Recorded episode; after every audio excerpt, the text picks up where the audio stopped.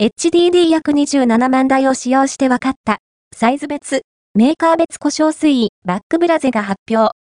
クラウドストレージやクラウドバックアップサービスを提供するバックブラゼは、2024年2月13日、米国時間、2023年の自社データセンターにおけるデータドライブの統計レポートを発表した。